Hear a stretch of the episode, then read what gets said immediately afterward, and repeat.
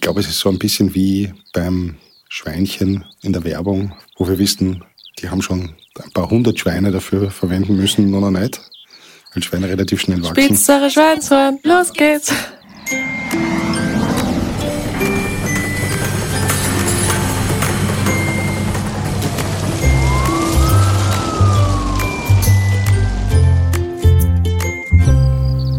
Klima Bernie. Hallo und herzlich willkommen zu einer neuen Folge vom Klima Bernie. Hallo Bernie. Hallo. Jetzt hatten wir eine Pause. Ja, mit einer Pause einfach urlaubs- und krankheitsbedingt, muss man ehrlicherweise sagen. Aber wir sind wieder da. Und heute würden wir gerne über Ernährung sprechen, über Lebensmittel, wie Lebensmittel sich auf unser Klima auswirken. Und ja, Genau. Da klar gleich die Frage, du lebst ja schon länger vegan. ja, seit sieben, acht Jahren sowas. Warum eigentlich? Es hat angefangen, weil, also ich war auch eine lange Zeit Vegetarierin. Und es hat angefangen, weil ich einfach Tiere mag. Also mir sind Tiere sehr wichtig. Und ich wollte persönlich nicht, dass ein Tier für mich stirbt. So, und das war der Beweggrund. Und dann habe ich halt natürlich auch über andere Vorteile nachgedacht, dass vegetarisch, vegane Ernährung äh, in der Regel auch besser für die Umwelt ist. Ja, und das waren dann so die Gründe irgendwie. Sprechen wir mal kurz über die, äh, die Begrifflichkeiten. Du bist vegan. Mhm. Das heißt, du lebst ohne jeglichen tierischen Produkte. Genau. Nur pflanzliche Lebensmittel und keine Milch, keine Eier, kein Honig. Kein Honig? Ja, keine Ahnung. Ist auch ein tierisches Produkt. Okay.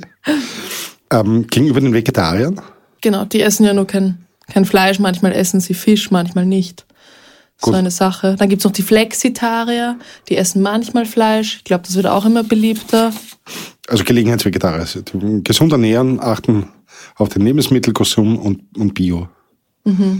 Aber Es werden, glaube ich, auch mehr Leute, die sagen, sie kaufen nur Bio. So eine bin ich zum Beispiel nicht. Ich kaufe nicht nur Bio. Das ist vielleicht mein Laster, ja. warum nicht? Geld. Ähm, ja, ich sag's dir ganz ehrlich, ich kann es mir nicht leisten. Ja, passt. Das ist absolut verständlich. Mir ist dann auch aufgefallen, es gibt die diversen Ovo, die Ovo-Vegetarier, die Ovo-Lacto-Vegetarier, die Ovo-Lacto-Piske-Vegetarier. Äh, hat jemand so zum Fleisch, Fisch, Milchprodukte äh, und mit und oder Eier? Genau, das sind, ja, ich denke mal, es sind halt so Labels, Begrifflichkeiten, die man Leuten gibt und eben diese Variablen da austauscht. Weiß ich nicht, ich esse kein Fleisch oder ich esse keine Eier oder was auch immer. Und das ändert sich ja auch im Lauf des Lebens. Also ich sage auch persönlich, ich kann mir schon vorstellen, irgendwann wieder Eier oder Milch zu essen. Also ich schließe es jetzt auch nicht ganz aus, ja. Und ich finde auch nicht, dass man das muss. Ich finde, es ist halt schon ein großer Schritt, wenn man zum Beispiel sagt, okay, ich esse weniger Fleisch jetzt in der Woche, zum Beispiel. Okay, dann da kommen wir noch dazu. Frutarier noch. Frutarier wollen nicht, dass Pflanzen ihretwegen leiden, also essen sie beispielsweise Fallobst, Nüsse, Ja, ja, ja. Beeren, Getreide, Samen, da diese Nahrungsmittel für sie schon bei der Ernte abgestorben sind. Ausgeschlossen werden hingegen Knollen, Blätter, Wurzeln sowie Lebensmittel mit tierischen Ursprungs. Genau. Auch, auch ein hartes Leben. Ja, nur das, was vom Baum fällt. Das Genau. könnte ich auch nicht. Und dann gibt's noch die, die Rohköstler. Die sind grundsätzlich offen für alle Lebensmittel, aber es darf nicht über 40 Grad erhitzt werden.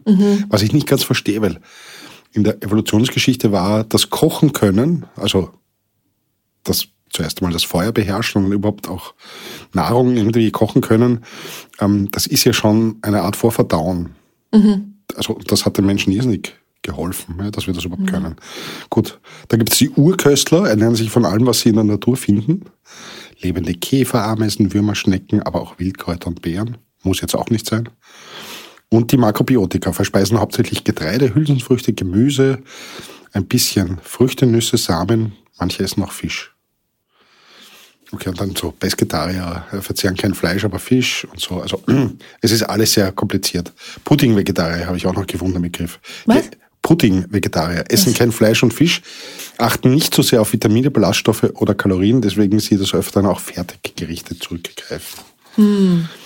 Also ich würde mich dann noch als ersten in die Gruppe der Flexitarier einordnen. Also ich versuche genau gesund zu leben und Fleisch, wenn dann nur, wenn dann nur sehr qualitätsvoll und das auch in irgendeiner Form zelebrieren. Ja, warum reden wir überhaupt darüber? Warum, äh, was haben Lebensmittel mit dem Klima zu tun? Und die Wahrheit ist äh, wahnsinnig viel. Ja? Weltweit zwischen 20 bis 37 Prozent kommt je nach UNO-Studie UNO und IPCC-Studie, also zwischen 20 und 37 Prozent der Treibhausgase entstammen quasi der, der Ernährungs-, der Nahrungsmittelproduktion. Hm. Äh, auch Futtermittelproduktion, muss man dazu auch sagen. Ja.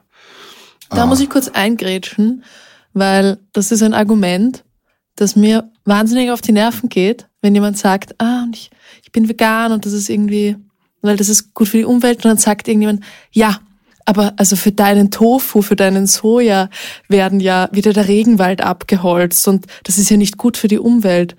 Und in Wirklichkeit wird dieser Soja abgeholzt für Tierfutter. Nicht für meinen Tofu. Nicht so, der, der Regenwald wird abgeholzt für, den, für das Tierfutter, nicht für den Tofu, ja. Ja. Worum geht es eigentlich? Bei den Treibhausgasemissionen beim, beim Ernährungssystem Verarbeitung, Transport, Lagerung, aber natürlich auch Düngemittel, Pestizide und diese Landnutzungsänderungen, die wir da schon angesprochen haben.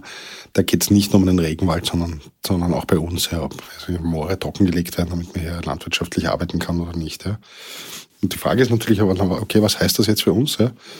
An dieser Stelle möchte ich jedenfalls betonen, dass es uns sicher nicht darum geht, irgendjemand zu sagen, wer sich zu verhalten oder zu ernähren hat oder mhm. nicht.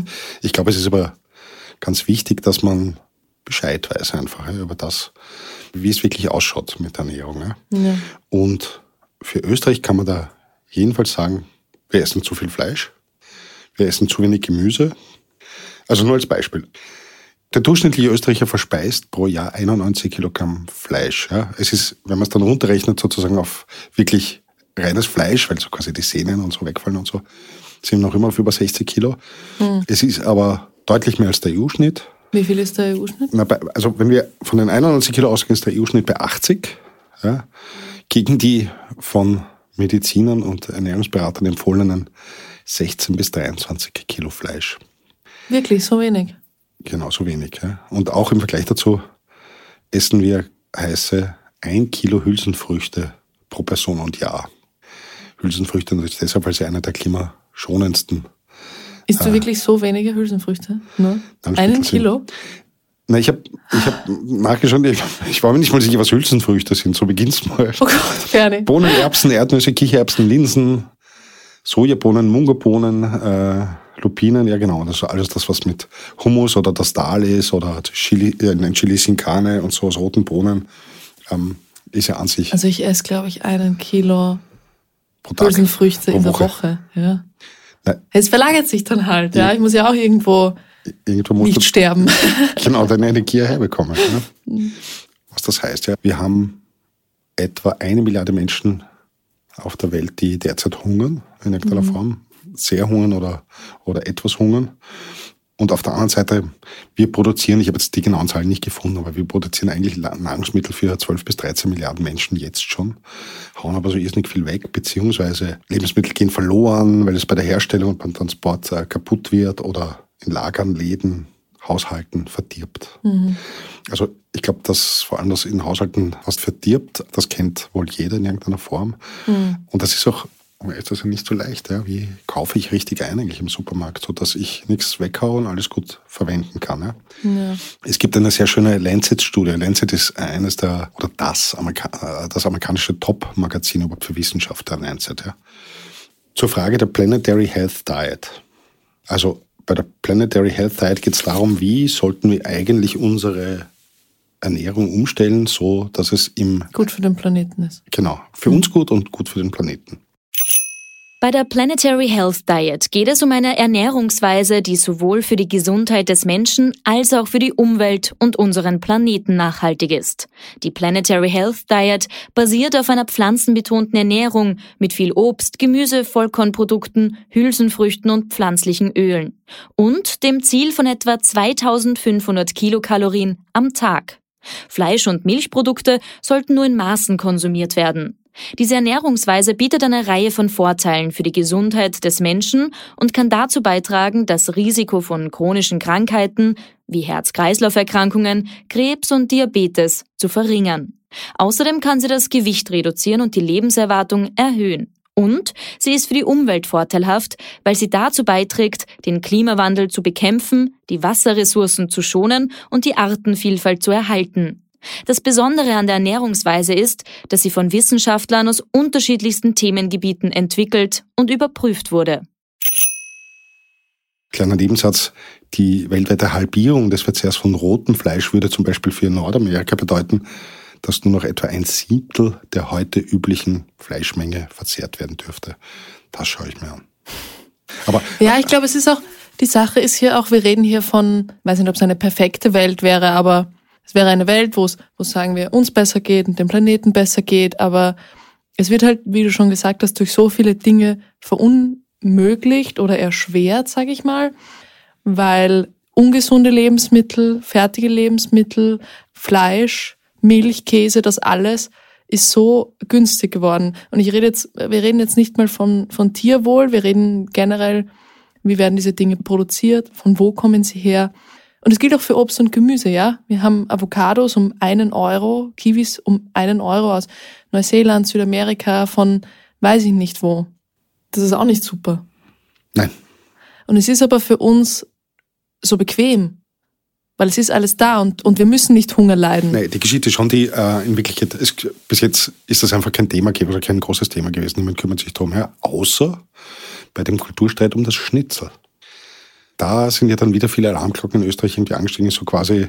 Ähm, Ach so, wo das Schnitzel die, so billig war. Mhm. Die, ja, wo, also abgesehen davon, aber überhaupt sozusagen das Recht auf Schnitzel. Ja? Mhm. Niemand will natürlich den Menschen das Recht auf Schnitzel irgendwie absprechen. Auch ich esse gerne Schnitzel.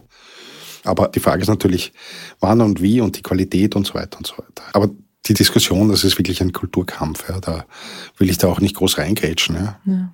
Das ist einmal mehr. Natürlich sollen sich die Menschen ernähren, wie sie glauben, dass es gut ist für sie. Ja. Die Wahrheit und wie sie sich leisten können, ist halt auch die Sache. Naja, aber das ist auch so eine spannende Geschichte, weil wenn man sich anschaut, die gemeinsame Agrarpolitik der Europäischen Union, wie sie in den 50er Jahren begonnen hat, war immer die Prämisse dabei, die europäischen Bauern sollen möglichst billig Nahrungsmittel produzieren. Mhm. Und genau das haben sie gemacht, ja, in einem hohen Ausmaß. Für meine Großeltern, äh, Jahrgang 1920, war ähm, der Fleischkonsum einfach wahnsinnig wichtig, auch weil die hatten noch gehungert, ja, mhm. eine Zeit lang, ja. Und für die war billiges Fleisch oder einfach was ganz Wichtiges einfach zu haben. Ja? Aber eben aus ganz anderen, aus verständlichen Gründen. Ne? Mhm. Nur das haben wir ja schon lange nicht mehr, dieses, ja. dieses Grundproblem, sondern ganz im Gegenteil. Bei uns ist es so, dass ein, dass der hohe Konsum von, von, von rotem und verarbeitetem Fleisch das Risiko von allen möglichen Zivilisationskrankheiten wie Fettstoffwechselstörung, Herzinfarkt, Arteriosklerose, Krebsarten, Übergewicht, Übergewicht, Diabetes. Also so wie unser Nähren belastet das ja die Menschen, die Gesundheitssysteme, auch in einem hohen Ausmaß. Ja. Ja, mehr noch, ja, habe ich gesehen beim WWF. Die schreiben, unsere Ernährung ist weltweit für 70 Prozent des Verlustes an biologischer Vielfalt und 80 Prozent der Entwaldung verantwortlich. Mhm. Sie schreiben, global gesehen sind, kann man schon 21 bis 37 Prozent der gesamten Treibhausgasemissionen auf das Ernährungssystem zurückzuführen. Und da eben Fleisch- und Milchprodukte machen 23 Prozent des Konsumvolumens aus, generieren jedoch 67 Prozent der nahrungsmittelbedingten Treibhausgasemissionen in Österreich. Also es ist wirklich massiv. Ja. Und Fleisch, wie gesagt, ist hier eindeutig der größte Faktor. Unser Fleischkonsum ist für fast die Hälfte aller ernährungsbedingten Treibhausgase verantwortlich. Ja. Und da geht es auch um den Platzbedarf und auch den Wasserverbrauch. Also nur als Beispiel, die Produktion tierischer Lebensmittel verbraucht viel Fläche, also wenn ein Kilogramm Hülsenfrüchte gerade mal drei, dreieinhalb Quadratmeter Land beansprucht, braucht ein Kilogramm Rindfleisch umgerechnet 46 Quadratmeter. Das entspricht etwa dem 13-fachen. Ist auch etwas, was mir so nicht bewusst war. Etwas, was ich erst ähm, durch, die, durch den Austausch mit Bauern irgendwie auch verstanden habe. Ja. Das eine ist keine Milchwirtschaft ohne Fleischwirtschaft und keine Fleischwirtschaft ohne Milchwirtschaft. Ja hat irgendwie eine Logik, aber ähm, ich weiß nicht, ob das alle sozusagen auch wirklich äh, verstanden haben, nicht? Na, logischerweise, eine Kuh gibt nur so lange Milch. Äh, Solange gibt, sie ein Kind hat. Genau, eine Zeit lang. Ja, und dann gibt sie keine Milch mehr eine Zeit lang, dann wird sie wieder besamt und... Gibt sie wieder Milch und was machst du mit den ganzen Kindern? Genau. Genau. Und schon sind wir wieder beim Schnitzel, weil ein Wiener Schnitzel bekanntlich aus Kalbfleisch gemacht wird. Mhm. Das ist die eine Geschichte, die ich ganz interessant fand. Und das andere ist von allen Lebensmitteln, wenn man sich das genau anschaut, wie viel Treibhausgase da mitproduziert werden, ist eigentlich ganz oben immer die Kuh, das Rind. Und warum das so ist, nicht? Naja, einerseits durch die Sachen, die sie selber produzieren. Die Pupse und Rülpser. Genau, es ist, genau, also Kühe sind die Wiederkäuer und ähm, es ist so, dass da gärt einfach das Gas, das sie essen und äh, es entsteht Methan, CH4. Und Methan ist ein viel aggressiveres Treibhausgas als CO2 und das baut sich auch relativ langsam ab in der Atmosphäre. Das ist das eine. Das zweite ist das Kraftfutter, das von überall kommt. Ja? Also zum Beispiel vom abgeholzten Regenwald, äh, das Soja und so weiter. Das betrifft aber nicht nur Kühe, sondern eben auch vor allem Schweine und so mhm. in einem sehr hohen Ausmaß. Ja. Also ich glaube, sollte man sich einmal bewusst machen einfach, ja, mhm. diese Geschichte. Und Wasser, Rinder brauchen jetzt nicht viel Wasser, auch im Vergleich zu. Und meine Frage war dann aber immer, ja, aber ist das auch unsere Realität in Österreich? Also ich verstehe das natürlich für brasilianische Mastrinder, die hier die Mega-Steaks für die Oder USA in Amerika produzieren. auch. Genau, in den USA ja genauso. Und ist aber mein Bauer da irgendwo im Ostviertel, ist der auch sozusagen so ein großer äh, Treibhausgasproduzent? Grundsätzlich ja, muss man ehrlicherweise sagen. Ja. Es gibt aber, finde ich, sehr schöne Ansätze, wie zum Beispiel das Mob Grazing, wenn du von dem gehört hast. Mhm. Da geht es darum, dass zum Beispiel die Schafe oder die Kühe ähm, relativ kurz auf einem Teil der Weide gehalten werden.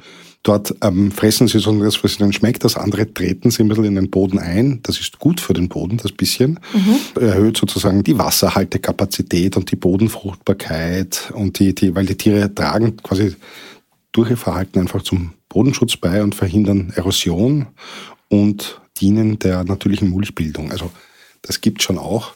Nur ich glaube, es ist so ein bisschen wie beim Schweinchen in der Werbung, wo wir wissen, die haben schon ein paar hundert Schweine dafür verwenden müssen, noch nicht, weil Schweine relativ schnell wachsen. Spitzere Schweinshorn, genau. los geht's. Und, und das Problem schon ist sozusagen, dass wir uns da was vormachen. Das, glaube ich, wissen wir ja. auch alle.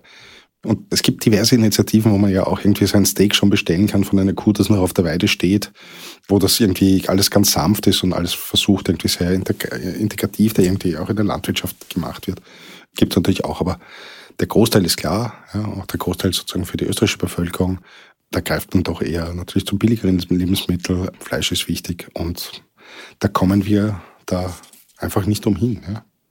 Neben dem Fleischkonsum ist natürlich auch ein Thema saisonales Essen und regionales Essen. Genau, also wenn man irgendwie von diesem, von diesem Podcast hier was mitnehmen kann, ja, dann denke ich mir auch, ist einmal Nummer eins, weniger Fleisch wäre wohl besser. Das ist klar. Dann ähm, auch, dass zum Beispiel Hühnerfleisch einfach eine viel bessere Klimabilanz hat als äh, mhm. Rindfleisch. Mhm. Auch Schweinefleisch hat eine bessere Bilanz als Rindfleisch. Auch dazu sagen, also das ist das eine. Und das andere ist eben, was klar ist, regional, saisonal, ja, dann erst Bio. Also wenn man das ein bisschen im Kopf hat beim Einkaufen, dann, dann hilft man wohl sich und dem Klima schon ein bisschen weiter. Ja. Klar ist einfach Vollkornprodukte, Kartoffeln, Hülsefrüchte, Gemüse, Obst. Ja. Klingt nicht nur nach einer gesunden Ernährung, sondern ist nicht nur für den Menschen gut, sondern auch für den Planeten. Und alles andere wird dann schwieriger. Nicht Milch, Geflügel, Schweinefleisch, Rindfleisch. Ähm, es einfach sind viel mehr Emissionen drinnen. Ja. Ich frage mich halt auch immer, ob man dem überhaupt vertrauen kann, was auf der Verpackung steht. Weil zum Beispiel beim McDonalds heißt und da weiß ich nicht, ob das stimmt. Ja, die Kartoffeln sind aus Österreich, dann heißt das Rindfleisch ist aus Österreich, dann war vor ein paar Jahren ist man draufgekommen, hm, das Rindfleisch, die Rinder waren drei Tage in Österreich und wurden hier geschlachtet, aber davor waren sie in Polen oder in Tschechien oder weiß ich nicht wo. Und ich weiß nicht, ich finde als Konsument fragt man sich dann halt schon, bringt das überhaupt was, wenn ich mich jetzt bemühe, was zu kaufen und weiß ich überhaupt, was da wirklich drin ist und was ich da wirklich kaufe? Also eine gute Antwort habe ich da auch nicht drauf. Ja. Aber es ist natürlich so, dass die Industrie eine große ist und natürlich versucht sie einfach ihre Produkte loszuwerden in jeder mhm. Hinsicht. Ja. Was jetzt konkret bei McDonalds ist, weiß ich nicht, aber, aber machen wir uns nichts vor, das ist ein großer amerikanischer Konzern. Ich habe gelesen, dass in, in den USA das noch viel schlimmer ist, weil in den USA dürfen sie einfach viel mehr noch ins Essen reinmischen mhm. als bei uns in Europa. Deswegen schmeckt es ja. auch anders. Also bin ich schon beim, beim Fett, wo die Pommes frites gebraten werden. Also das ja. Wir haben aber auch, nur als Beispiel, derzeit wird gerade im Europäischen Parlament heftig diskutiert die Frage der neuen Gentechnik. Mhm. Und so wie es ausschaut, setzt sich da die Industrie durch wo es ja darum geht, dass sie, dass die neue Gentechnik ähm, eigentlich kaum mehr ausgewiesen werden muss. Also selbst bei Bio kann neue Gentechnik drin sein, ohne dass es wirklich ausgewiesen ist. Ja. ja. Wie die Abstimmung ausgeht, äh, weiß ich noch nicht. Glaube ich, dieser Tage passiert das. Ja. Und was das wirklich zum Schluss heißt. Ja. Aber dass wir als Konsumenten im Supermarkt da durchaus irgendwie vor dem Problem stehen, ja, was jetzt? Mhm. Und da hilft aber eben einmal mehr regional, saisonal, Bio und weniger Fleisch. Du sag, was witzig ist nämlich dabei, wie ist es eigentlich mit den Haustieren? Ich habe mich schon als Kind gefragt, weil wir da auch Katzen hatten, wie das geht, dass wir Katzenfutter haben, wo mit, mit Rind.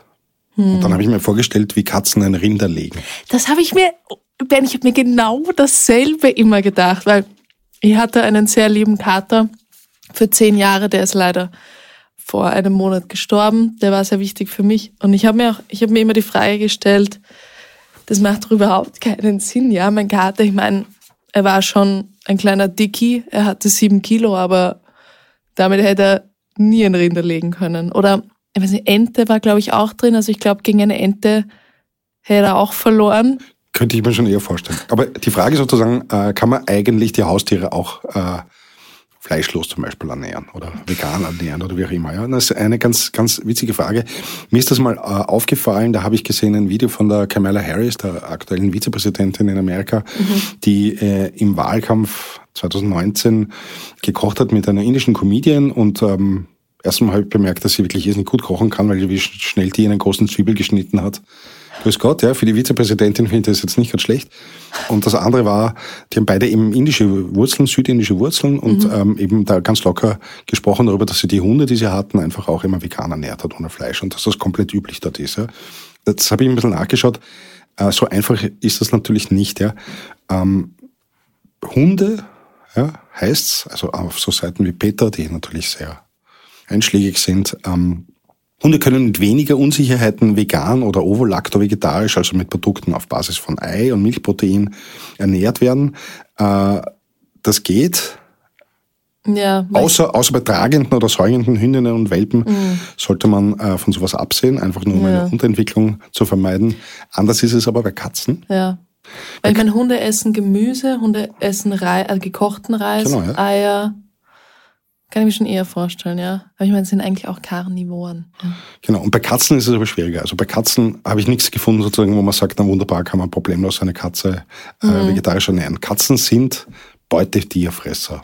Pflanzen gehören eigentlich nur in der Größenordnung des mitgefressenen Mageninhalts einer Maus dazu. Nicht unwitzig. Äh, und der, der Stoffwechsel der Katze ist extrem an das Fleischfressen angepasst. Blöde Geschichte. Ja. Ja, das lassen sie immer über. Den Magen. Von der Maus. Du meinst, kommt davon, was sie gefressen hatte. Aber das fand ich schon, äh, das fand ich schon ganz interessant. Bei Hunden geht's, bei Katzen geht's nicht. Mhm. Oder sollte ich nicht machen. Ähm, ja. Ich glaube, es ist auch irgendwo ein bisschen, ich meine, es ist alles, worüber wir hier gerade reden, aber irgendwo ist es halt auch eine ethische Frage, denke ich mir. Darf ich mein Tier vegan ernähren, ja? Oder tue ich ihm damit was Böses? Beim Hund, wie gesagt, bei der Katze, aber mich wundert es, warum gibt es kein Katzenfutter mit, äh, mit, weiß nicht, indischer Maus? naja, ich glaube, du brauchst wesentlich mehr Mäuse, um ein Packerl Katzenfutter zu produzieren, als bei einer Kuh oder einem Hasen. Und es sind ja auch ganz oft, äh, wären wir wieder bei keine Fleischproduktion und Milchproduktion, das sind ja auch ganz oft Abfallprodukte. Und weil die Industrie das Geld dann noch rausschlagen will, die ganzen Szenen, alles, was nicht schön ist, was nicht verkauft wird, das, das kommt dann da rein, ja. Oder in die Chicken Nuggets oder wo auch immer hin. Yes. Und so machen sie noch Geld aus dem letzten Rest. Auch aus den Knochen, ja, Gelatine. Wird alles verwertet. Für den Profit. Naja, jein. Ich finde es auf der anderen Seite ja völlig verrückt, dass bei uns zum Beispiel kaum mehr Innereien gegessen werden. Mhm. Ja, das ist natürlich, wenn ich mit einer Veganerin darüber spreche, ist das immer schwierig.